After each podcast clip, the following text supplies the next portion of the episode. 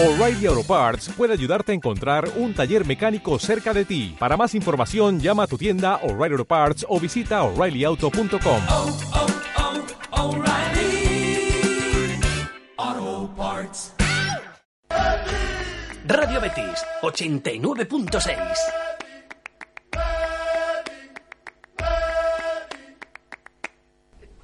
¿Estás bien?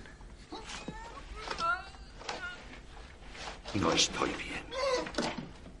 Estoy a mil jodidas millas de estar bien. ¿Y ahora qué?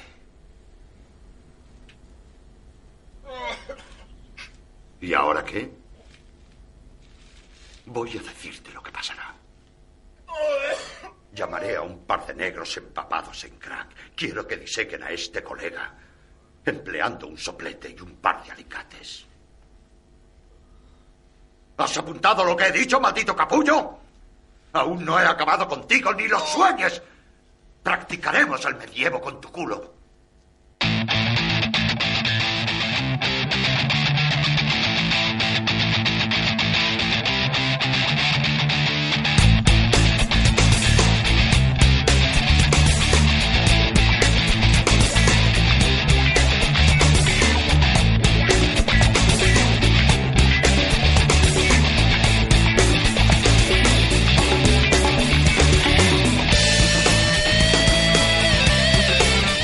Pues arrancamos monotemáticos un lunes más. Eh, por aquí están Juanma, Pedro, Rafa, Hilario. Buenas tardes a los cuatro. ¿Qué tal? Muy buenas, tardes. Buenas tardes, todos a la vez. Venga, Venga, venga, venga. Buenas, estaban todas ahí juntos. A coro. Eh, sí, señor. Pues hoy con, con muchas cositas. Hoy seguro que hablaremos de los Oscars. No he visto el guion hasta el final, pero. me Muy mal, Fernando, que- ¿no has visto el guion? Que en cine. Habla- no hablaremos, despotricaremos sobre los Oscars, porque otra cosa no se puede hacer. Qué barbaridad. Bueno, usted, después de la película esta que nos trajo la semana pasada, que era la mejor del cine español, pero que no ha visto nadie. eh, bueno, Traigo pues, una película británica, o sea, am- americana que no ha visto nadie tampoco. Bueno, Qué bien. Nos vamos superando. Nos Nos vamos superando. superando. Porque bueno, verle una película española que no he visto nadie, eh, eso tampoco tiene mucho mérito. Pero ya espa- em, americana que no ha visto nadie. O sea, esto es más difícil todavía. Bueno, Rafa, pues muchas cositas que traemos, pero eh, bueno, pues siempre de- pueden contactar con nosotros en distintas redes sociales, por distintos canales para que no se nos olvide. Exactamente, nos podéis contactar desde Facebook, Twitter, YouTube y nuestro correo electrónico monotemáticosfm.com. Y para descargarlo, descargarnos, podéis hacerlo desde iVoox e iTunes y leernos en nuestra web www.monotemáticosfm.com. Y me vais a permitir que hable de una nueva locura que hemos iniciado aquí el amigo Rafa y yo. Es un nuevo canal de YouTube que se llama El Noticiario Random y que, bueno, toca la actualidad con un toque diferente de humor. Bueno, pues vámonos a, directamente al sumario. Esto de noticias random no me lo pierdo después.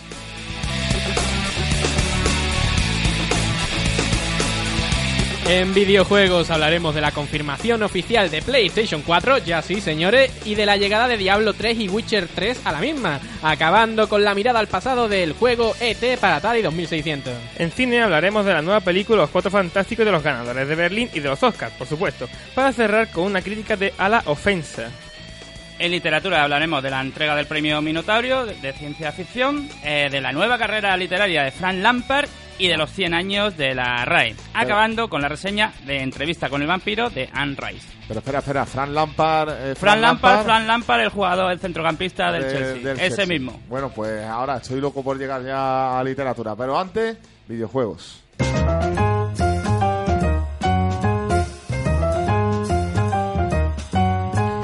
A ver, a ver, que entramos en las noticias, noticias y no noticias barras rumores. Entramos a matar. Hoy me he propuesto hacer un monográfico de PlayStation 4 en las noticias, porque si nos vamos a fijar, todas las noticias van a acabar con la palabra PlayStation 4. ¿Por qué? Porque ya se ha anunciado PlayStation 4. No para- estarán pasando sobres, ¿no? Que está No. eso muy de moda. Bueno, bueno, ¿eh? yo ahora mismo he guardado un par de cositas en la maleta, pero no, no se nos ha pasado demasiado sobres. Yo quiero señalar algo sobre la presentación de PlayStation 4 que ha sido un poco como la muerte de Bin Laden. Es decir, han presentado PlayStation 4 sin enseñarla. A ver cómo se come eso. No nos adelantemos a las noticias y vamos a ir ya, como ya hemos dicho, se presenta definitivamente PlayStation 4. Así es, ya se ha presentado la nueva máquina de Sony, prometiendo una generación más, eh, una, generación más potente y también más compromiso con el jugador, más experimentado. PlayStation 4, como ha dicho Juanma, se ha hecho una presentación bastante interesante. Una presentación que en la que no se ha enseñado PlayStation 4, solo se ha enseñado lo que va a ofrecer esta máquina y su mando. Dos elementos que prácticamente es lo más importante de la consola, debido a que, bueno, que sea negra, que sea blanca, que sea gris, tampoco va a importar a, de- nadie demasiado. Pero mm, siempre se ha enseñado al menos la máquina, es algo más o menos normal. Esto nos recuerda cuando se presentó también la consola Nintendo Wii U, que ahora todo el mundo puede ver en cualquier tienda de informática o de videojuegos, etcétera, que cuando se presentó la máquina no se enseñó en sí la propia consola, se enseñó el mando y lo que podía ofrecer la misma. Voy a plantear algo que posiblemente sea una locura, pero lo voy a lanzar. ¿Y si resulta que ya hemos dado un paso en el que no va a haber tal máquina, sino que sea directamente una aplicación que tú descargues online, tal? ¿Puede ser ese el No, no, futuro? no, no, va a haber máquina, está confirmada, se han dicho incluso todas las características técnicas de la misma y vamos a tener una máquina física dentro de nuestra casa. Y por el mando se puede deducir que la estética va a cambiar, ¿no? Eh, un poco. Se ve ahí eh, nuevos elementos de diseño, colores. Ah, sí, pero han enseñado el mando, no han enseñado Han la enseñado máquina. pero han enseñado Algo, el man- el- es como si nosotros eh, vamos a presentar este televisor, no enseñamos el televisor, pero sí enseñamos el mando. Enséñame la patita. No Vamos, exactamente, aquí vuelvo a decir, la máquina es lo menos importante, estamos hablando solamente de diseño, te enseña, mira, esta es la máquina, muy bonita. Lo importante al final de cualquier consola es lo que nos puede ofrecer e incluso cómo la vamos a controlar, son los dos elementos más importantes. Que no se enseña la consola, bueno, me parece que es un, un elemento contraproducente para que la gente se vaya haciendo en, la- en su imagen mental de qué es lo que va a comprar. Pero bueno, tampoco me parece algo demasiado, bueno, malvado o complicado de, de- de entender. PlayStation 4, como ha dicho perfectamente Hilario ahora, el mando va a cambiar un poquito el concepto que teníamos sobre la consola. Tenemos un mando que, aunque esté un poquito lejos de lo que podíamos, de lo que voy a decir, nos recuerda un poco a la filosofía que ha tenido Nintendo con su último mando tableta. ¿Qué tenemos en este mando? Tenemos un mando totalmente tradicional de PlayStation, con sus cuatro botones en la parte derecha, con su X, su triángulo, su círculo. En la parte izquierda tenemos para poder controlar al personaje con Z. un, exactamente una cruceta, un pad. Y abajo tenemos pues los sticks analógicos, la- las setitas para poder mover al personaje, la cámara, sus gatillos. Un mando totalmente normal y corriente que puede tener nuestra PlayStation 1, 2 o 3.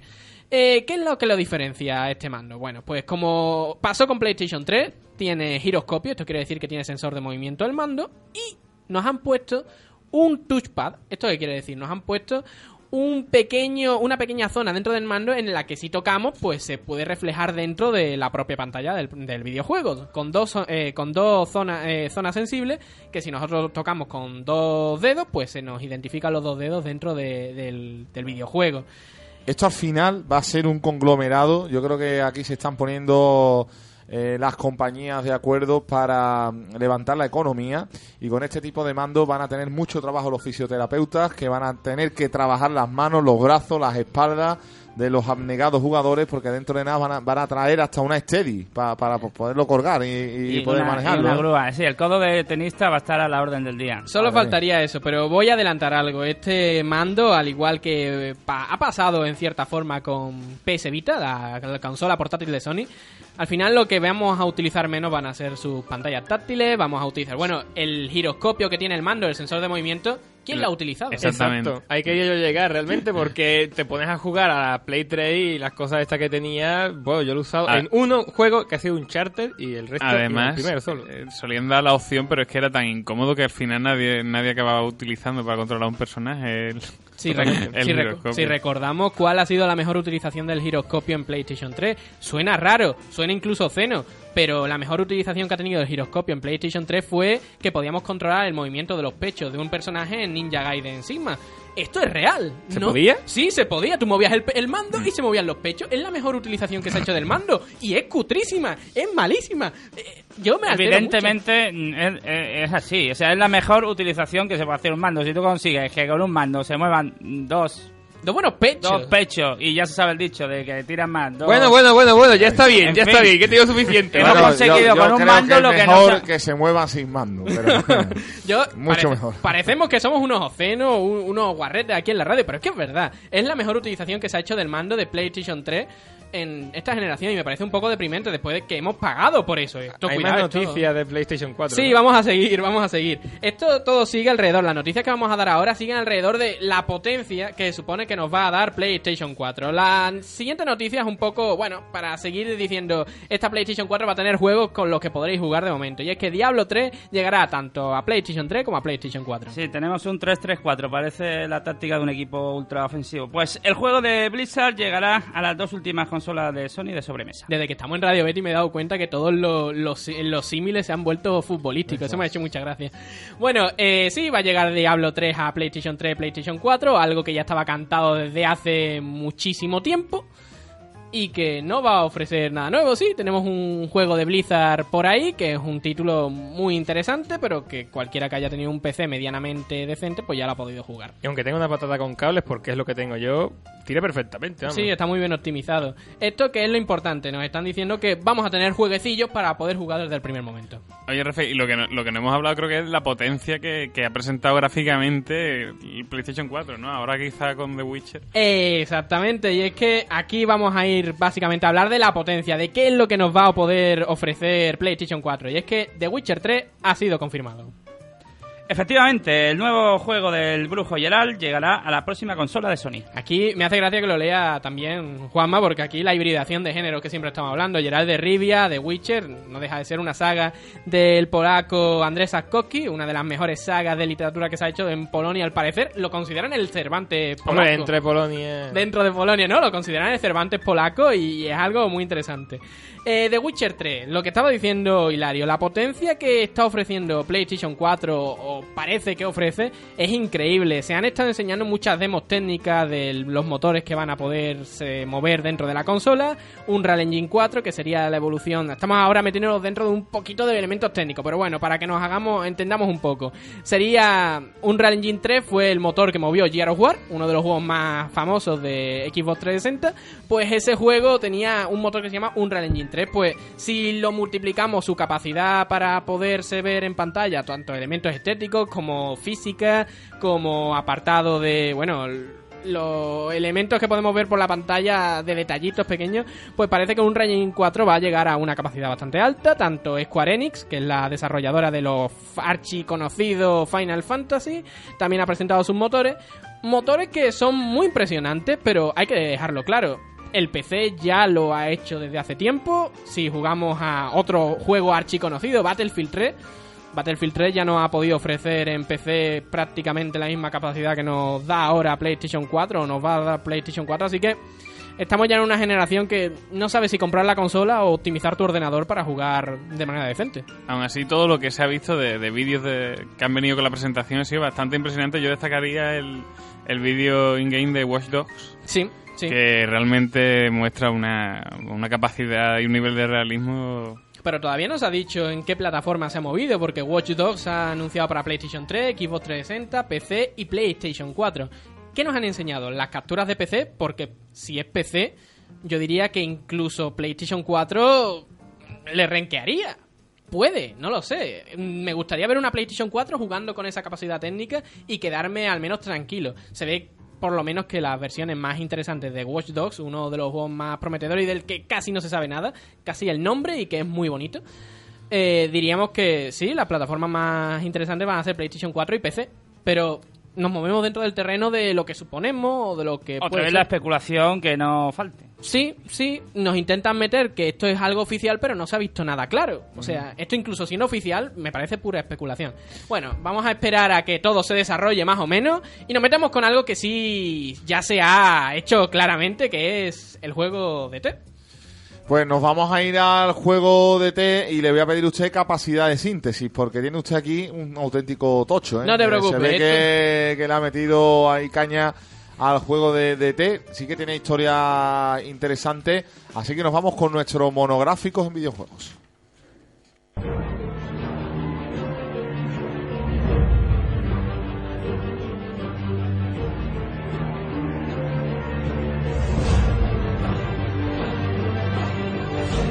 ET, el extraterrestre. Gran Un- música para Gran este música.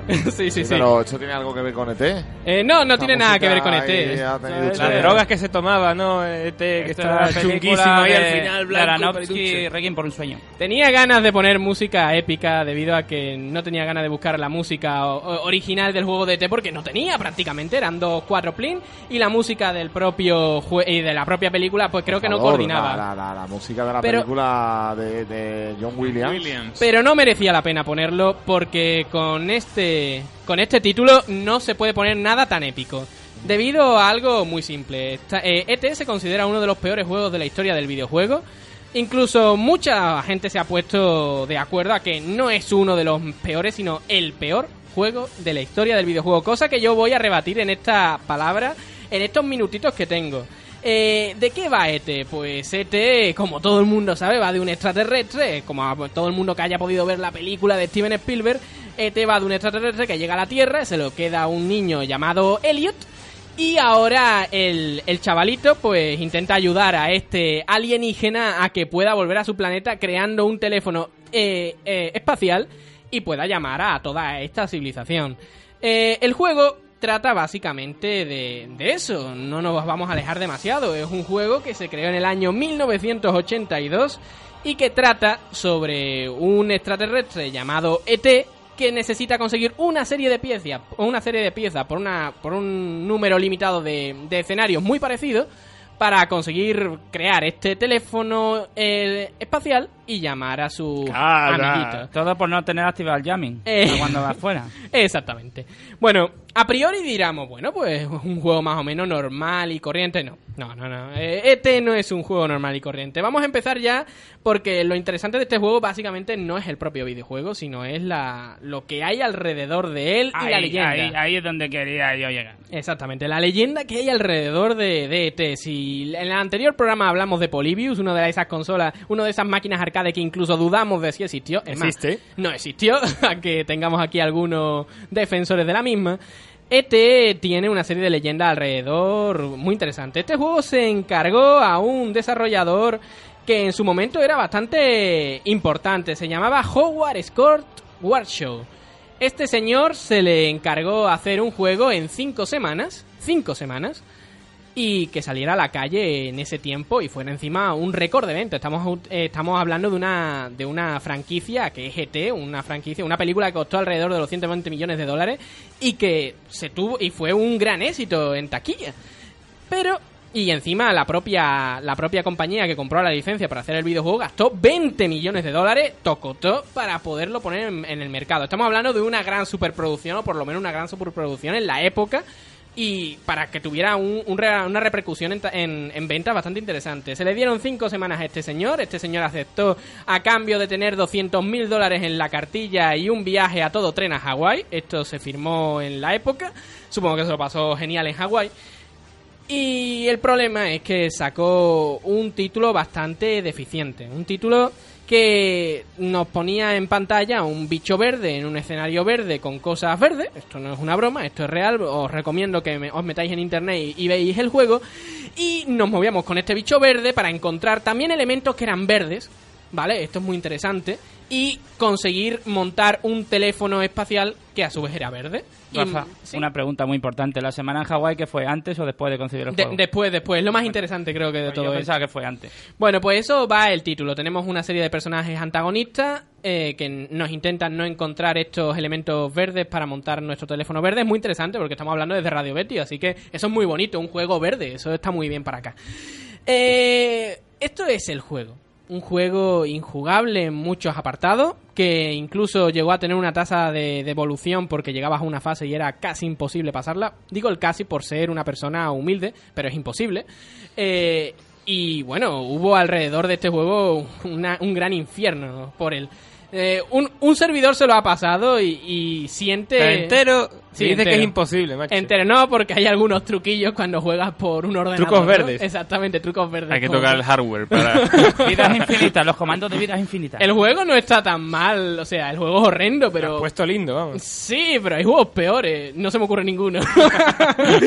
en fin, ¿qué es lo interesante de este juego para ir acabando? Lo interesante de este juego es la leyenda urbana que lo ha sucumbido a lo largo de tantos ¿Me años. permites contarla, Rafa? Yo Venga, que por tantas favor. veces te he contado esta leyenda urbana. De hecho, como bien ha dicho Rafa, eh, este, efectivamente fue tal fiasco que, por lo visto, Atari, los responsables de la compañía, decidieron coger todas las copias que había de excedente en stock de- del videojuego, las metieron en un saco, la no hicieron ni corto ni perezoso, decidieron fletar un avión, ir al desierto, si no me equivoco, del Sáhara, eh, o sea, muy cerquita de aquí. Mm, No, no, no, no. O eh, un desierto en todo caso en el continente africano. no, creo que se está yendo un poco. El caso es que La se pinza, llegaron se a... ido la pinza. Sí, no, sí, no, sí. no, pero la, le- la- la leyenda urbana de que eh, los- las copias del juego de Atari se enterraron en el desierto, yo la he escuchado. Eh, exactamente. Pero en Álamo Gordo, ¿le Eh, suena a usted algo a Álamo Gordo? A Álamo, Gordo le cae la, la gorda, nunca mejor dicho. Probaron la bomba atómica y Sí, después la- enterraron los juegos de Atari. O sea, Eh, Los que- Álamos. El- Vamos a, a, a apunta- a puntillar un poco la leyenda. El, el caso es que se, supone- se suponía que una de las grandes factorías o, o almacenes de Atari estaban guardados, eh, estaban afincadas en El Paso. ¿Vale? Un, un lugar. Nuevo un- México. Exactamente, una ciudad de Nuevo México, Estados Unidos, que Nuevo México no es, no es de México, es de Estados El Unidos. estado de Nuevo México. En Nuevo un México. estado, un estado norteamericano. sí. El caso es que allí se suponía que tenían un gran stock de juegos en general de Atari. Pero la leyenda dice que todas las devoluciones que se realizaron de este juego de ET el extraterrestre llegaron al almacén de, del paso. Por la noche salieron una serie de camiones que llegaron a, el, el- A Los Álamos. el basurero este de Álamo Gordo, en el desierto de Álamo Gordo.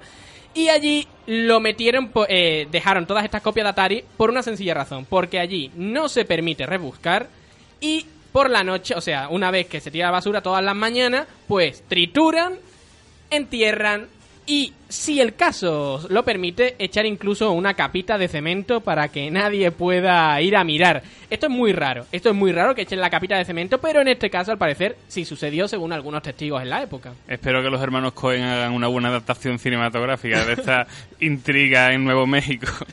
Por cierto que mm, hay una incluso las dudas de, de Warshow que, que dice que, que no se cree que, que Atari hiciera eso, sino que más bien reciclaría. Yo también entiendo que, que esto puede quedar más en la leyenda urbana, que hubo un camión de juegos defectuosos, pero esto de que todo el stock se lo llevaran a Álamo Gordo, precisamente a Álamo Gordo, ¿eh? que, que estamos hablando de una cuestión seria. Tiene un poco de sentido también en cierta forma. Estamos hablando de que el año 82-83 es la primera gran crisis del videojuego en el mundo.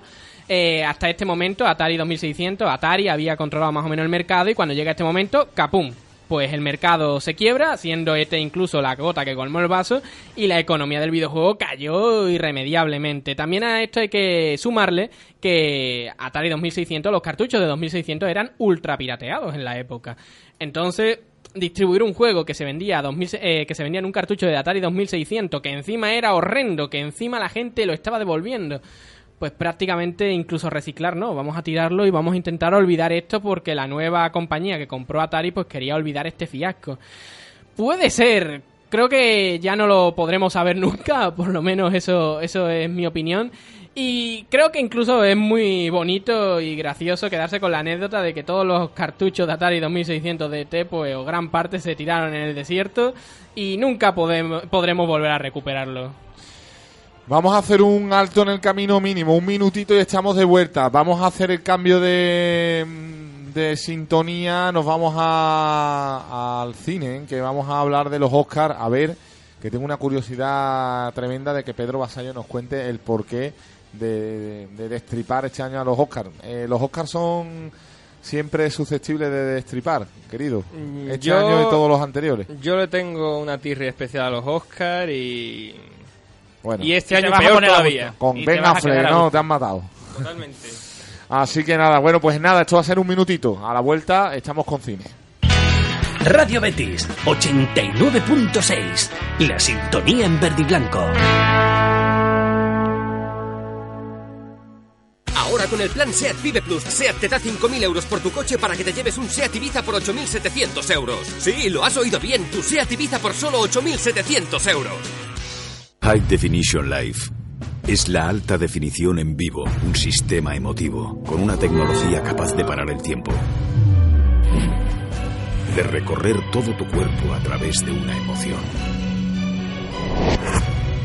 La alta definición en vivo incorpora un sonido envolvente que hará que vivas cada segundo con la mayor pasión. La emoción de ser bético. Real Betis Balompié. Abónate a vivirlo. En el Hotel Trip Macarena queremos premiarte por ser del Betis. Celebra tu día más importante con nosotros y disfrutarás de unas condiciones súper especiales, solo para béticos. Infórmate ya llamando al 954 37 58 00. Trip Macarena, hotel oficial del Real Betis Balompié.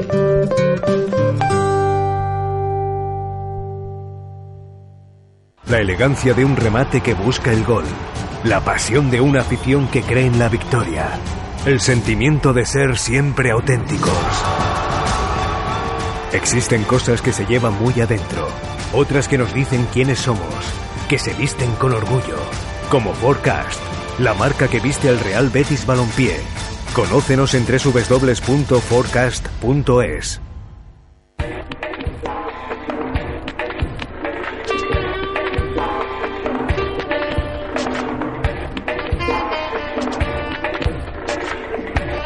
Pues vamos con el cine, antes que meternos ya con los Oscars y demás, pues vamos a, mm, a hablar antes, vamos a dar unas pinceladitas de las principales noticias del cine, Pedro. Efectivamente, tenemos unas cuantas noticias antes de ponernos a gusto con los Oscars y vamos a empezar porque Matthew Bagan producirá la próxima película de los Cuatro Fantásticos. Y no solo eso, Mark Millar será consultor de la película, por lo que podemos tener esperanzas de que esta última entrega sea mejor que sus anteriores. Personalmente, los Cuatro Fantásticos no son unos personajes que me apasionen, a mí personalmente, pero las películas que hicieron sobre ellos eran indignas. Era indigno, porque no hay otra palabra con la que de- de- de- describir semejante abominación. Así que espero que con estos dos grandes detrás del proyecto, mm, por lo menos se pueda ver y digas, bueno, no me entran ganas de sacarme los ojos y echar sal en las cuencas. Con Mark Millar al menos detrás como consultor veo que será una película al menos divertida, porque si otra, si una cosa puede hacer Mark Millar es hacer algo divertido. Totalmente de acuerdo. Puedes achacar lo que quieras a Mark Millar, pero desde luego, si te ves un cómic suyo, aburrirte no te aburres. Eso fuera parte. Creo que no se puede tampoco decir mucho más porque estamos en el terreno de la especulación, como siempre nos gusta en cine. Bueno, puede que sí, puede que no. Bueno, aquí traemos cosas jugosas, interesantes y son bases ya más mm, asentadas, Sólidas, ¿no? ¿no? Chills Pose gana el Oso de Oro de Berlín. La película rumana ha conseguido, además de estar recibiendo múltiples críticas positivas, el máximo galardón en el prestigioso festival. Es curioso, la primera vez que yo vi una película romana en mi vida fue hace poco, en noviembre, en esta edición del Festival de Cine Europeo, y no recuerdo el título. Pero no me desencantó, no, no me, no me desa- ¿Cuál era, por cierto? ¿La vi Pues yo no, te- no recuerdo, no te sé si la verías, era la historia de un chico que justo la noche de Nochevieja decide dejar a su novia actual y empieza una especie de odisea buscando a su antigua pareja por todo Bucarest. No me Eh, no, igual no la viste. Em, Ya te digo, era la primera vez que veía una película rumana en toda mi vida y no me, no me, no me defraudó. Pero espérate que esto de la Berlinale tiene mucho... En fin, se está convirtiendo en un festival, para mí el más prestigioso de Europa, por la organización y por la selección de las películas, pero desde luego... eh, muchas veces también el jurado de la Berlinale le da más a la cerveza que otra cosa. ¿eh? Un jurado que, por cierto, siempre ha reconocido al cine español bastante bien. Pues Eso hay que tenerlo en cuenta. Igual tiene que ver con lo de la cerveza, ¿eh? No digo que no. Hay que tener en cuenta que el cine rumano prácticamente eh, hasta hace 4 o 5 años se proyectaba en carritos que, que te ponía en medio de la, mm, mm, de la calle. O sea, queréis que puedo estar exagerando, pero prácticamente era eso. Eh, encontramos algunos directores como Christian Mungiu, que si no recuerdo mal era el director de Cuatro meses, tres semanas y dos días y de Beyond the Hills que ha salido recientemente y también está Christian Puiu No, o Christy, Christy Puiu, vamos, que los dos suenan exactamente igual. Y es el que dirigió pues la muerte del señor Lazarescu y Aurora, un asesino muy común. Ahí está, la- ahí está todo mi bagaje de cine rumano. No puedo enseñaros más. Aquí tenéis No, mi pues- bolígrafo. Pues creo que ya nos da mil vueltas a la mayoría aquí, me parece. A lo que me refiero es que realmente hay pocos nombres realmente destacados que hayan salido fuera del cine rumano y que ahora parece que está saliendo el nuevo cine rumano con unos cuantos eh, autores que, que están Esto llamando la atención. también- Ahora, si no te llamas Cristi o Cristian o algo parecido, te quedas fuera. Va hecho también un poco por muchas veces la moda del cine exótico, porque hace unos años, no hace tanto, hubo como un boom del cine iraní y parecía que el que no había visto una- un drama iraní no había visto cine. Vamos a ver que vamos a echarla al suelo, ¿eh? Vamos a echarla al suelo que... que- bueno, en el que, caso bueno. del cine iraní hay, parece, dos directores consolidados. Uno histórico, que es Kiarostami, que ese ya es un referente de la historia del cine. Y más recientemente Panahi, que estuvo encarcelado. No sé si sigue, de hecho, en la cárcel o no, todavía en Irán. Y que fue precisamente eh, director, ayudante de dirección del propio Kiarostami. Son dos nombres, es poco bagaje, pero bueno, mm, han llegado han llegado a trascender. Pues ahí queda, Chill Pose. Parece que va a llegar a España porque por lo general este tipo de cosas conseguimos llegar a verlo, aunque sea en un cine apartado, lejos de la vista de la gente oscura y durante una semana y media.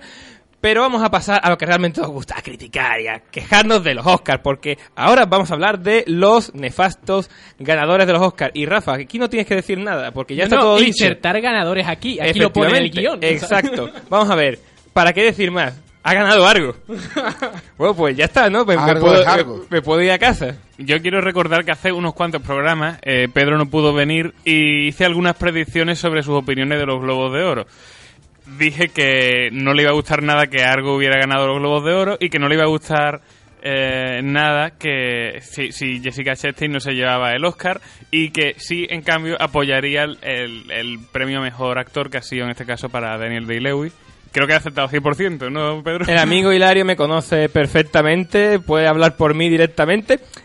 Y como él bien ha dicho, estoy furioso. Estoy furioso, estoy cabreadísimo. Vamos a ver, Argo, por Dios. Un tío que no sabía dirigir, no sabía actuar.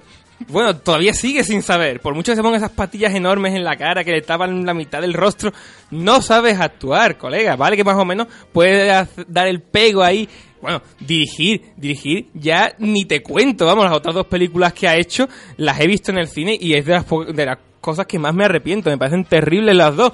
Vale, Argo tiene sus bondades, está bien llevada, de hecho me sorprende, o sea, lo mejor de Argo es decir, hostia, que realmente sabe, o sea, que realmente ha dirigido y no ha salido a un fiasco, está bien llevada en ciertos momentos por lo general. Argo está bien. Está bien, está bien, pero es que es bien. Bien, porque es que tenemos The Master, puñetas. The Master, No que es una de las grandes películas de, la- de, No de- de los últimos años. Ni siquiera nominada. Ni siquiera, mira, mira, prefiero que me rompan el corazón desde el principio antes que me den la puñalada en el último momento. Sí, es una buena afirmación. Pero no es lo único que tenemos, porque hay más. Mira, actor principal, me parece bien. Daniel Day-Lewis, el papelón que ha hecho en, en Lincoln es... Para la- gente no me ve, pero efectivamente, para alabar el papelón que ha hecho. Diría yo incluso que para este gran actor, que ya es decir, es uno de sus grandes, grandes papeles, por no decir el mejor que ha hecho en su vida.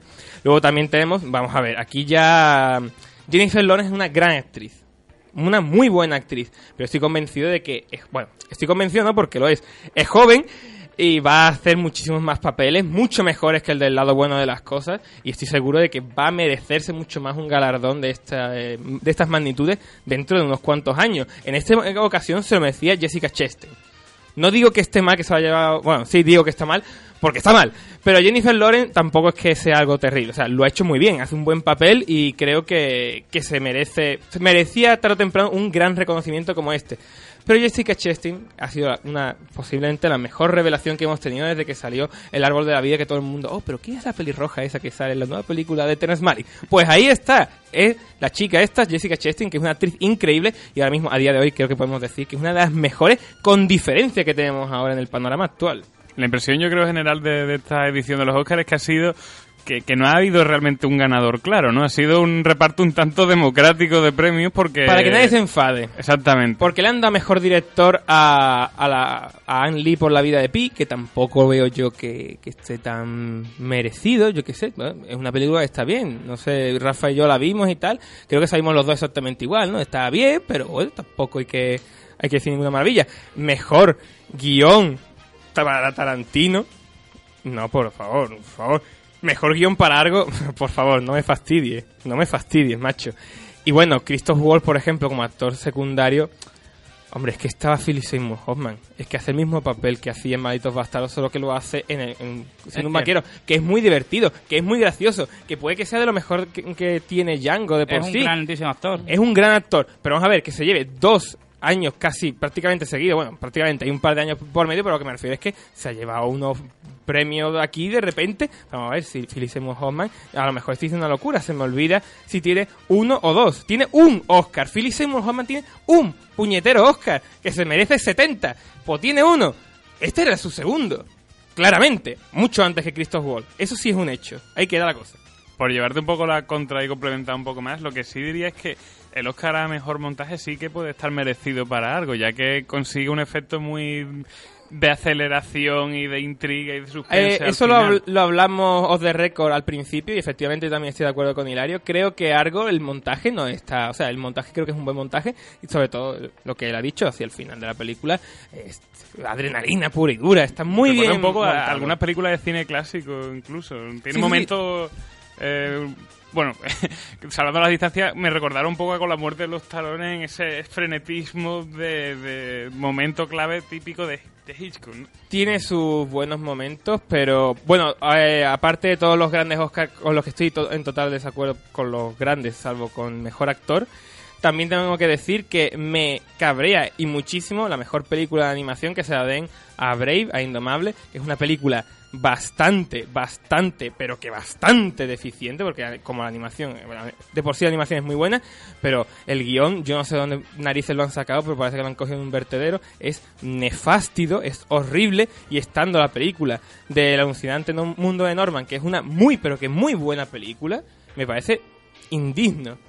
Que Está no claro. hayan decidido por una vez que, han sa- que, que Pixar hace grandísimas películas, pero también hace fiascos, porque la 1 de Cars, la 2 de Cars y Brave son menudo truñaco las tres. Menudo truñaco. Bueno, hay que decir que Brave es mejor que Cars, por si acaso. No, Pero- desde luego que sí. Estamos luego. comparando con grandes películas, pero que de hecho todas estas, Argo, Brave tal, se pueden ver y se pueden disfrutar. Yo no dejaría de recomendarla a alguien que quiera pasar un buen rato y quiera ver una película. Argo sí, Indomable no. Bueno. Desde mi punto de vista, Indomable a mí me aburrió bastante. Eh, bueno, creo, creo que así a priori tampoco tengo mucho más que decir. Bueno, sí, quiero decir una cosa. A día de hoy me fío, del premio del que más me fío es de los Razzie. ¿Por qué? Porque estás seguro de que van a acertar. Vale, sí, dicen que son los, lo- el pe- la peor película, el peor director. el pe- sí, vale, pero es que aciertan, por lo menos. Los Oscars han acertado muchísimo, pero muchísimo menos que los Razzie en los últimos 50 años. Es que los Oscars es de, es de cachondeo. Es de cachondeo. Esto no, no, no entra en cabeza humana. Es que esto parece. bueno, es que esto me lo cuentan y no me lo creo. Vamos a ver, The Master, macho, que debía ser el año de Paul Thomas Anderson. Y se lo dan mejor director a Anne Lee, que bueno, en este caso también tiene un pase todavía. Pero algo, mejor película. ¿Dónde puñeta está The Master? Ni nominación. Estoy indignado. Ahí queda. Creo que ha dejado Pero- bastante clara su opinión. pero- por si, en fin, por si quedaba alguna duda. Me- Y me encanta el nombre de la película que vamos ahora a Claro, de la ofensa. La No podía hacer ofensa. otra. la Estoy ofensa. muy ofendido y vamos a hablar ahora de la ofensa.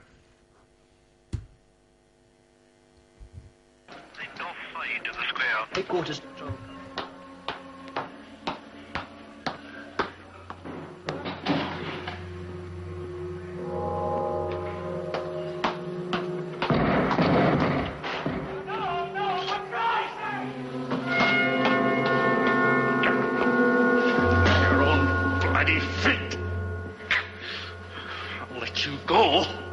You'll find yourself flat on your bloody back. Bit of a bloody change, flat on your back.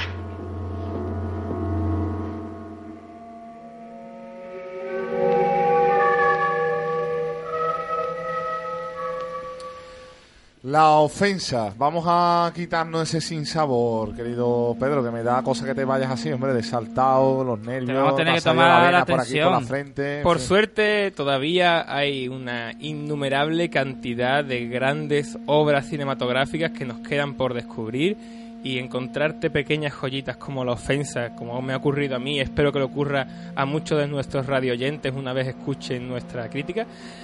Mm, es una alegría realmente encontrarte estas grandes piezas, estas grandes películas que no te, no te esperaba. De repente surge así como setas de análisis. Oh, pero ¿de qué año es? ¿Del 72? Pf, pues llego unos cuantos años tarde. Llego 40 años tarde. Bueno, pues mm, para empezar vamos a, a decir de quién narices es la ofensa. Bueno, vamos a ver, vamos a ver. Yo os pregunto, ¿qué es la ofensa? Gente, aquí realmente Juanma, pues, yo vengo preparado. Cuando vengo al programa vengo preparado y traigo a dos grandes estudiosos de Sidney Lumet como son Juanma e Hilario.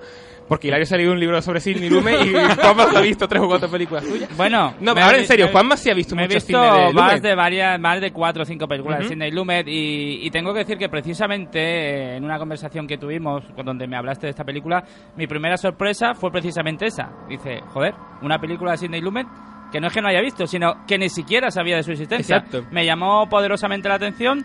Daba por hecho que siendo de Sidney Lumet, como mínimo tendría una factura correcta, porque el nivel, eh, creo que, bueno, en todas sus producciones ha mantenido un nivel que, que en ningún momento ha bajado, con lo cual, como mínimo, tendría sería más que correcta. Pero a medida que iba, iba introduciéndome en lo que era la trama y en el desarrollo, pues me ha, me ha interesado cada vez más y estoy deseando verla. Por desgracia aún no he tenido ocasión, pero, pero faltando, ganas no me faltan. Vamos a decir, bueno, ¿quién es Sidney Lumet? Para aquellos que no lo conozcan. Grandes películas como 12 hombres sin piedad, Tarde de perros, Network, Un mundo implacable. Excelente película sobre los medios. Y o antes que el diablo sepa que has muerto, que es la última película que hizo, que prácticamente es su testamento cinematográfico. Una película Sérpico. Sérpico, efectivamente, se me olvidaba. Sérpico, ¿eh? Exacto, tiene grandes películas en su carrera, efectivamente. Bueno, Ne- Network la hemos mencionado, sí, es decir, tú miras la... Es, es curioso, es un director que, bueno, mm, se fue, pasó casi, casi desapercibido, tiene un gran reconocimiento, pero no ha quedado como uno de los grandes directores de la historia de cine cuando tú miras su carrera y es que son peliculones prácticamente todo. Efectivamente, no se ha reconocido a, a Sidney Lumet en, en lo que debía reconocerse, porque realmente no es que sea un buen director, es que es un director buenísimo. Buenísimo, y tiene películas ma- tan maravillosas como esa, 12 hombres sin piedad, que no la haya visto de cabeza, hay que verla. Creo que en parte se puede ver que Sidney Lumet realmente, aunque se movía entre estrellas, no era o no se consideraba a sí mismo una estrella, era una persona muy humilde que, que trabajaba de una forma como, como quien tiene cualquier otro trabajo y realmente se tomaba su profesión con una humildad que creo que en parte motivó que, que casi haya pasado en, en- hoy en día en el anonimato para mucha gente que no lo conoce. ¿no? Otra explicación que yo apunto para, para esto es también que Sidney Lumet era un director que, que nunca quiso remarcar de, de una forma demasiado especial su propia impronta, de decir, quiero dejar mi sello para la Exactamente, posteridad. exactamente. Y tal vez eso haya, haya causado eso. Ahí quería yo llegar. Realmente es un director de género. El cine negro es un género al que vuelve una y otra vez este director. Y puede que por eso no se haya creado su gran figura de, oh, es un autor, hay que tenerlo en cuenta. No, bueno, se puede hacer cine negro, hacer gran cine negro y, y pasar a la historia del cine por hacer películas de género. En este caso, pues efectivamente estamos hablando de una película negra, policíaca y de lo más contundente que yo he visto. Muchas veces película- lo más, lo más interesante de, de un director es precisamente eso, que no quiera firmar. Exactamente. Ni quiera, ni quiera, digamos, inventar nada. Nos vamos a, a los patrones, a los eh, cánones de- del cine. Y qué mejor que irnos a lo clásico a lo, y, y hacemos grandes películas, ¿no? Y este es el caso de, de Exacto, exacto. Eh, realmente, esta- bueno, estamos hablando de una película que es del 72, pero que es muy contundente y a mí me dejó bastante perturbado. Es muy dura y es, mm, es terrorífica. Es terrorífica, es muy, muy, pero que muy dura. Estamos hablando de un detective, un policía, que detiene a un sospechoso de ser un violador de niñas, brutal, ¿no? Que está causando el pánico en, en una ciudad y que durante el interrogatorio en una empieza a subirle la rabia y a cabrearse y a anularse de la mente y acaba matándolo de una paliza. Entonces, como después le hacen un proceso realmente para ver, bueno, qué es lo que ha pasado. Da la impresión de que puede ser algo de policía, o sea, sí, he dicho que es policíaco, pero es muy rara en su estructura. es muy rara en su estructura porque transcurre prácticamente durante 24 horas, si no recuerdo mal, a lo mejor estoy metiendo la pifi, pero aproximadamente 24 horas es lo que ocurre y se vuelve en lo menos tres ocasiones al momento en el que el protagonista, que está interpretado por Sean Connery, excelente actor y aquí hace un papelón increíble, pega una paliza, a, la, la paliza que de muerte a este supuesto sospechoso. Se, se repite eso tres veces de, de formas distintas, no resulta repetitivo, en ca- cada vez te, te aporta nueva información y prácticamente, y no es un spoiler de por sí, el final de la película casi casi termina con, con el con la- el desvelamiento absoluto de qué es lo que ha ocurrido en esa sala de interrogatorios. Es decir, si he entendido bien, lo que se hace es se va volviendo al momento del acto en sí, pero cada vez se va develando una parte nueva hasta que es justamente casi en el final cuando se ve el conjunto. Exacto. Es realmente una película, bueno, básicamente el núcleo es la interiorización de este personaje. Este personaje está, per- o sea, el policía, no estamos hablando del supuesto acusado. El policía está perturbado. Él de tanto, de tantos crímenes, de tantas brutalidades que ha visto, eh, eh, está insensibilizado y empieza a temer que en ciertos aspectos, en ciertos aspectos se sienta atraído, atraído por esas horribles cosas que hacen esos criminales. Entonces, cuando se nos va desvelando poco a poco, pero cuando ve a la chica violada, que ocurre prácticamente al inicio de la película, él siente casi cierta atracción por esa brutalidad, por esa repugnancia, esa cosa tan sórdida, y tan terrible. Realmente, poco a poco vamos profundizando en este personaje que no es nada maniqueo, que está es complejísimo. Es un personaje maravillosamente compuesto, tanto a nivel de guion, de dirección, de actuación. Increíble, muy rico, muy complejo, fascinante. Es la historia, en realidad, por lo que veo, de un policía eh, que finalmente se acaba casi convirtiendo en eso contra lo que lucha. Exacto. Fíjate que Salvando las Distancias es, en cierta manera, la, una temática parecida a la de Grupo 7, de, de reciente estreno y de Alberto Rodríguez. Aunque Exacto. bueno, supongo que estéticamente pues, tendrá lógicamente sus diferencias. Es que no, no es tan, no se nota tan claramente marcado el, el género como que es mm, la interiorización, como ya he dicho, de este personaje. Vamos metiéndonos en los recovecos de su mente hasta un punto en el que llega a ser escalofriante. Escalofriante. De hecho, la película en su momento, porque ahora te llegas tú a, a España y ves, te compras tu DVD de la ofensa y pones para mayores de 12 años. Hombre, yo me lo pensaba dos veces antes de dejar a un niño de 12 años ver eso. En su momento, cuando salió en cines, se calificó con la X. X no significa que sea pornográfica, sino que solamente se proyecta en salas que están eh, preparadas para películas X, o sea, mayores de 17 años. Eso significa que tu película va a tener una mm, retransmisión, o sea, una difusión bastante, pero muy, muy, muy reducida. Eso te impide bastante el, el que la gente la vea. Para el público general, recuerdo por ejemplo el caso de Show 6, que armó mucho revuelo en internet porque se estrenó con una calificación X y bueno, se convirtió en una de esas películas malditas de leyenda urbana. Es que cuando se dice X, se está diciendo que, que solamente se puede ver en estos sitios y que, eso, que prácticamente nadie va a poder ir a verla en el cine. A día de hoy todavía dice, bueno, pues me la descargo, pues me la compro, pues no sé qué, pues no sé cuánto. La gente vería este tipo de opciones, pero es que realmente esta película en el 72 se quedó totalmente perdida. Quería hacer un inciso off topic eh, a cuento de que mencionamos a Alberto Rodríguez y veo que Fernando me pasa la revista oficial de, del club donde se le hace una entrevista donde, bueno, confiesa sus inquietudes béticas, lo cual siempre viene bien. Y decir que recientemente se le ha concedido la medalla de honor de Andalucía, una noticia que, que es muy, muy interesante este Bueno, pues volviendo para terminar con la película, La ofensa de Sidney Lumet, la recomiendo al mil por ciento, maravillosa y bueno, ahí queda la cosa, espero que la gente la vea y se flipe tanto como yo. Y no solo eso, que se descubra la obra de Sidney Lumet, que si algo hay bueno para decir es que le daba a cada película el tratamiento que se merecía la historia. Y todo a partir de ahí no iba con ninguna pretensión de firmar, como hemos dicho antes, y iba a lo que cada historia debía de dar de sí. Muy interesante, el cineasta. Grandísimo, grandísimo director, sin duda. Pues Sidney Lumet y la ofensa para cerrar este capítulo cinematográfico, un minutito y a la vuelta literatura. En la Casa del Nazareno vestimos al nazareno de los pies a la cabeza. Túnicas y capirotes a medida, escudos bordados, cíngulos, espartos, sandalias, hebillas, zapatillas, todo para el costalero y la más amplia gama en tejidos, confección de dalmáticas y ropón de pertiguero. La Casa del Nazareno. Más de 30 años cuidando de la Semana Santa en calle Mataacas 41, Puerta Osario de Sevilla. Teléfono 954-223-753. Lacasadelnazareno.com. Recuerde, solo en Mataacas 41. En el 41 no tenemos sucursales. Buenos días, señorita. Necesito un autobús al Ompe de máximo confort, con cuarto de baño, frigorífico, DVD, tres televisores, butacas reclinables, rampa para minusválidos y un gran maletero. ¿Algún color en especial, caballero? Si eres de los que pide más a un autobús, llámanos 954 67 22 99 o entra en alompe.com. Alompe, para gustos, los colores.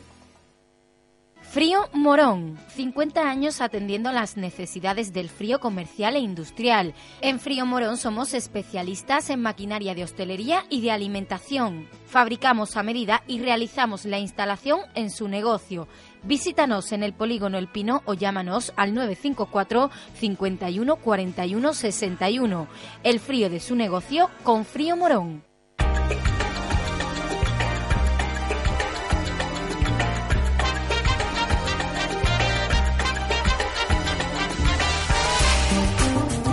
Nos vamos ya con nuestro último bloque, el que dedicamos a la literatura. Y hombre, vamos a empezar con una, yo diría, enormísima noticia o efeméride que va a celebrar la Real Academia Española. Un, cumpleaños al fin y al cabo, pero un cumpleaños ilustre e insigne porque la RAE, la Real Academia Española, cumple ni más ni menos que 300 años. Pues 300 años cumple se cumple desde la creación de la Real Academia Española, un número que se celebrará a lo largo de 2013 con varios actos y exposiciones, entre las que destaca la muestra La lengua y la palabra, un recorrido a través de la historia de la RAE que acogerá la Biblioteca Nacional. La verdad es que es una gran noticia y nunca antes hubo una institución, eh, parece mentira, ¿eh? Eh, creada que vertebrara mejor eh, una lengua y que uniera a, a tantos países co- como la Real Academia Española. ¿eh? Efectivamente, porque no lo tiene nada fácil y también hay que romper eh, tópicos y mitos con eh, respecto a la Real Academia porque parece que hay una imagen de que es algo retrógrado, algo arcaico y es todo lo contrario. Precisamente el trabajo, efectivamente, el trabajo muchas veces de los académicos es localizar esas expresiones que son ya parte del habla popular introducirlas en lo que sería la, la normativa. Había, yo, yo no recuerdo el nombre, lo tengo aquí en la punta de la lengua, pero no recuerdo exactamente si fue Emilio Alarcos, uno, bueno, un académico también, un gran estudioso de la lengua, que decía que, que el, el uso hace la norma eh, y precisamente la Real Academia de la, de la Lengua, la Real Academia Española, lo que hace es filtrar los usos para hacer las normas.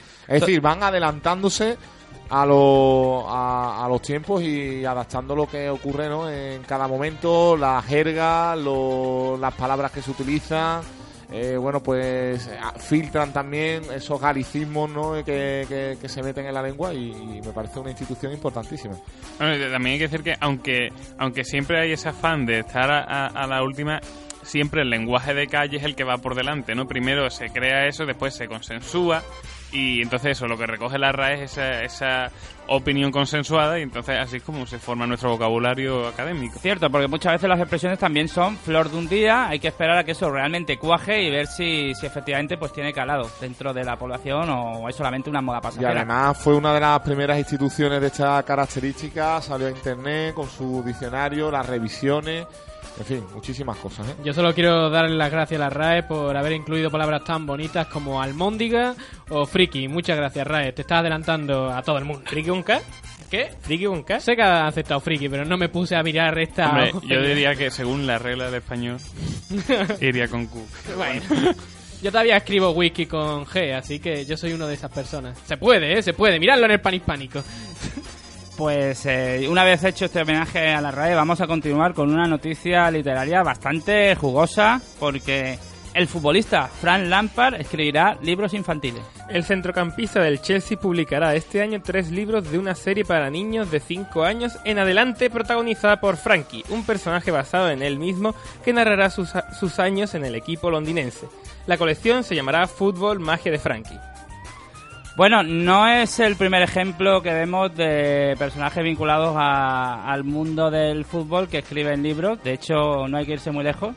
En, en esta casa hay, hay ejemplos ilustres que, de hecho, si no me equivoco, está ya por su segunda novela. Está, en ello, está en ello. Está la, la segunda además tiene firmado para hacer la segunda parte del mentiroso. ¿eh? Fíjate. Se va a convertir esto como un código da Vinci a lo español. En una saga. Bueno, a ver si cuando la saque esa segunda parte, pues lo, lo traemos por aquí, que estaría muy bien conocerle y charlar de tú a tú. Y como decía, pues eh, a mí personalmente me, me hace gracia y me gusta que, que se rompan tópicos con respecto a, a los futbolistas y a la gente vinculada próximamente al fútbol. Hay todavía dentro de ciertos sectores de la cultura como una especie de alejamiento, es decir, no, el fútbol, oh, gente descerebrada, ¿no? Hombre. De hecho, Fran Lampard es al- al- alguien bastante atípico. Hay de- algunos que sí, ¿eh? Ayer salió una criaturita del vestuario de, Bueno, si- si hablamos de de- Lucan que el hombre tenía pinta de todo menos de futbolista. Si hablamos de casos como Balotelli y tal, siempre hay descerebrados, Sí, sí, los sí. tiene que haber. Pero bueno, hay de todo y Frank Lampard de hecho es un, un, un tipo atípico incluso dentro del propio fútbol inglés por su estilo de juego que era más europeo. En muchos momentos estuvo en la órbita de- del Barça y de equipos más de la Liga Española. Y ahora pues nos sorprende sacando una, una colección de libros infantiles, que en este caso con temática futbolera, futbolera pero bueno, está, es algo que está muy bien. Así que por mí encantado de la vida y si puedo hasta puede- posiblemente le eche un vistazo. Le deseamos mucha suerte a Frankie y su magia futbolística. Y ahora vamos a hablar de un del premio de ciencia ficción posiblemente más prestigioso que haya en lengua castellana y que nos congratula enormemente dar esta noticia porque fue alguien que estuvo charlando aquí y que es un buen amigo y además muy buena gente. Porque Carlos Sisi gana el prestigioso premio Minotauro. El premio de ciencia ficción más prestigioso en lengua castellana ha sido recibido, ha sido recibido por el autor afincado en Málaga, Carlos Sisi, con su obra Panteón, una novela de aventura, o sea, con su obra Panteón, una novela de aventuras espaciales con tintes Lovecraftianos. No puedo contar mucho porque no se ha publicado aún, pero bueno, si, si estáis interesados en saber más, pues yo creo que Carlos no tendría ningún problema en, en charlar con nosotros y en, y en adelantarnos algo. Yo ya, ya os comento, a mí me, me alegra mucho porque por lo poquito que he podido tratar con esta persona es alguien que es muy cercano, muy buena gente, no es nada divo y, y además pues pues mira, escribe cosas que están bastante bien. Exacto, es que también hay que tener en cuenta que es un buen escritor, es muy interesante, así que hay que tenerlo muy en cuenta. Que dar Ha cosas. traído hoy el querido Juanma porque entrevista con el vampiro es de estos libros que te cambian la, la forma de, de leer incluso. Y Muy necesario para momentos ahora con tanto crepúsculo y tanta leche frita. Hay, Pues sí, que, señor. hay que reivindicar. Hay que reivindicar, y además se hizo una muy buena versión cinematográfica, dicho sea de, de paso. Vamos con entrevista con el vampiro. Has dicho que me estabas esperando. Bien. ¿Qué vas a hacer? ¿Matarme? ¿Beberte mi sangre y todo eso? Sí. Pero ahora no debes preocuparte por eso. Tú crees realmente que eres un vampiro, ¿verdad? No podemos empezar así. ¡Dios santo! No te asustes. Soy de carne y hueso, pero no humano. Dejé de ser humano hace 200 años.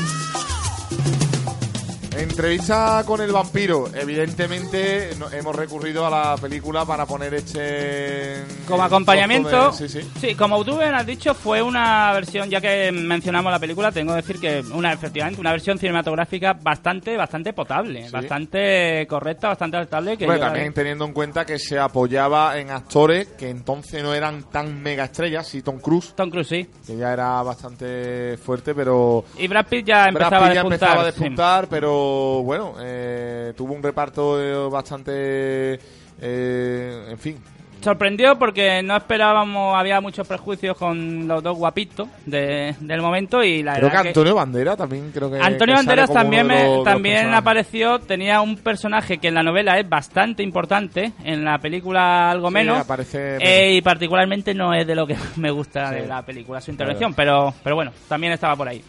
Eh, pues entrevista con el vampiro, como he dicho antes, eh, una novela que creo que es muy necesaria reivindicar, que inauguró una saga inmortal, nunca, nunca mejor dicho, y que cuya publicación se realizó, os va a sorprender, en el año, la primera edición de este libro es del año 76, ya 37 años dentro de Ponto, se van a cumplir 40 años, parece impresionante, parece increíble, pero es así, dijimos que la película, estábamos diciendo off the record, que la película casi tiene 20 años ya, y la primera novela tiene 37 años, 1976. Obviamente le sucedieron pues innumerables ediciones posteriores, como es lógico, aparte de toda la continuación de la saga que, que fue también eh, bastante bastante extensa. Yo me quedé en, las, en el segundo libro, ¿eh? yo no fui más allá, le- me quedé en Lestat, el, el vampiro, porque me interesaba muchísimo el personaje de El Lestat personaje, claro. después de, del primero, pero no fui más allá. Yo tengo que confesaros que tengo un problema con las sagas. Cuando ya el chicle se estira demasiado, deja me, me produce cierto rechazo. Pero bueno, nos vamos a centrar en lo que es el- la inauguración, en, en el propio entrevista del vampiro, que se convirtió en un éxito de forma casi inmediata y es bastante comprensible que así fuera porque reúne todos los ingredientes para, para que ocurriera. Nos habla eh, de la historia de un vampiro que se encuentra en la época actual, en plena época contemporánea, en la ciudad de San Francisco, y tiene un encuentro con un periodista que va a recopilar todo el relato que va a ir haciendo este personaje para construir una especie de crónica. Y realmente, con esta estructura, que narrativamente es bastante simple, pero muy efectiva, se construye toda la novela en un continuo flashback de- del personaje de Luis, que es el nombre del protagonista, que va reconstruyendo toda su vida desde el momento en que se convierte vampiro. Eh, su vida como vampiro, es decir, su carrera como vampiro, por decirlo así, si lo queréis ver así, comienza en, en el siglo XVIII en eh, Nueva Orleans, donde tiene un encuentro con un colono, un antiguo colono francés llamado Lestat, que es un vampiro y que es el que le somete, le somete a él. Bueno, lo interesante de esto es que Anne Rice, eh, al, al introducir la, la trama vampírica, nos hace también un recorrido histórico muy fidedigno y muy crudo de la realidad de la Norteamérica colonial que estaba que estaba, si no me equivoco, pues casi casi o en, en proceso de independizarse de, de Inglaterra. Esa época histórica, que es bastante fascinante, pues se nos muestra con todo lujo de detalles en la novela y se nos explican aspectos que nos, nos van a llamar la atención, pues, por ejemplo, como el, el uso que se hacía de los esclavos. Eh, se nos narra con toda la crudeza cómo muchas veces eh, la forma de representar la esclavitud en el cine mm, de los primeros años de Hollywood, pues era como muy naif, muy casi infantil y que no tenía nada que ver con la realidad. Aquello era mucho más duro. Los esclavos africanos verdaderamente venían de África y no tenían nada que ver con esos, por decirlo así, negritos simpáticos que cantaban recogiendo algodón. Nada, nada de eso. Y el trato, desde luego, era absolutamente vejatorio, salvaje y criminal. Eh, igual que el propio personaje de Lestat. Su, su carácter de colono, su carácter de ser absolutamente insensible con otros seres humanos de su misma especie, es algo que se proyecta a su propio carácter como vampiro y será un contrapunto a- al personaje de Luis que tendrá otra vertiente mucho más, por decirlo así, moral.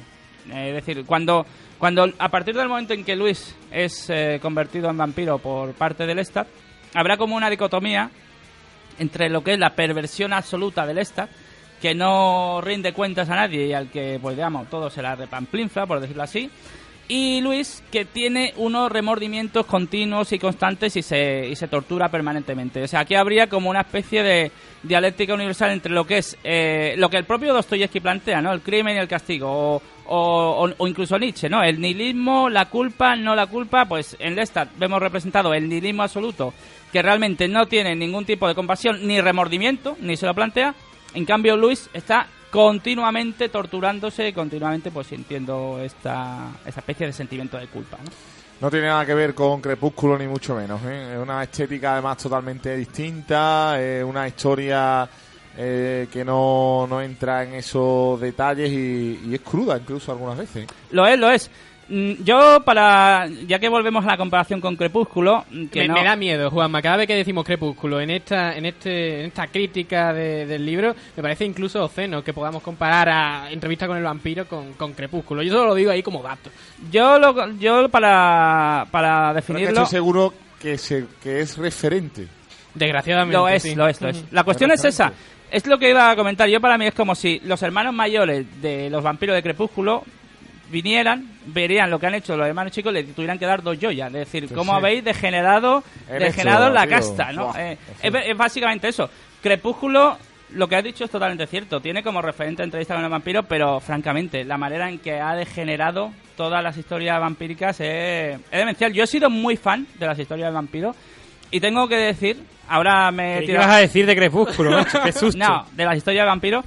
Y, lo, y el motivo por el que toda la saga de entrevista con el vampiro se convirtió en tal boom, aparte del hecho de por sí de que los vampiros venden, porque es una realidad, los vampiros venden, eh, a las pruebas me remito, es de que da un cambio de giro muy interesante a los antiguos mitos vampíricos que, que estaban, pues, eh, sobre todo influenciados por la novela de Bram Stoker, de Drácula, eh, y le da un cambio totalmente renovador, pero que mantiene, de alguna manera, ciertos aspectos de, de esa atmósfera gótica y esa atmósfera sanguinolenta, que eso también atrapa. Entonces, crea una combinación bastante sólida y bastante atra- atractiva que hace que, bueno, que al fin y al cabo estemos ante una novela mucho más que recomendable.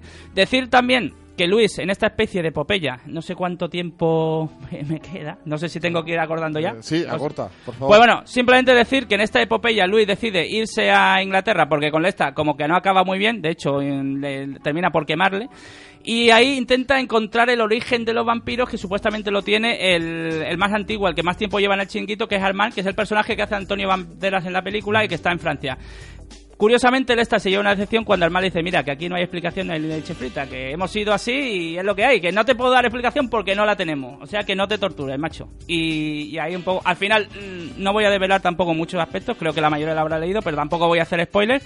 Y simplemente me quedo en que si algún adolescente que es fan de Crepúsculo nos está oyendo, por favor, tira los libros de Crepúsculo a la basura ya y métete con... Recicla, recicla. la no, no, vampiro. hombre, que lo dejes en la estantería, que también adornan. En fin. Eh, suena la sintonía de salida que nos tenemos que marchar. Eh, bueno, pues eh, hay que recordar que pueden seguir este programa en Facebook, en Twitter, en YouTube, que se puede descargar en ebook en iTunes y eh, en la página web www.monotemáticosfm.com. Pues está todo lo que contamos, chicos. Nos marchamos rápidamente. Gracias, Pedro, Hilario, Juanma, Rafa. Hasta el lunes que vienes. Nos vemos, Fernando. Nos vemos. Adiós.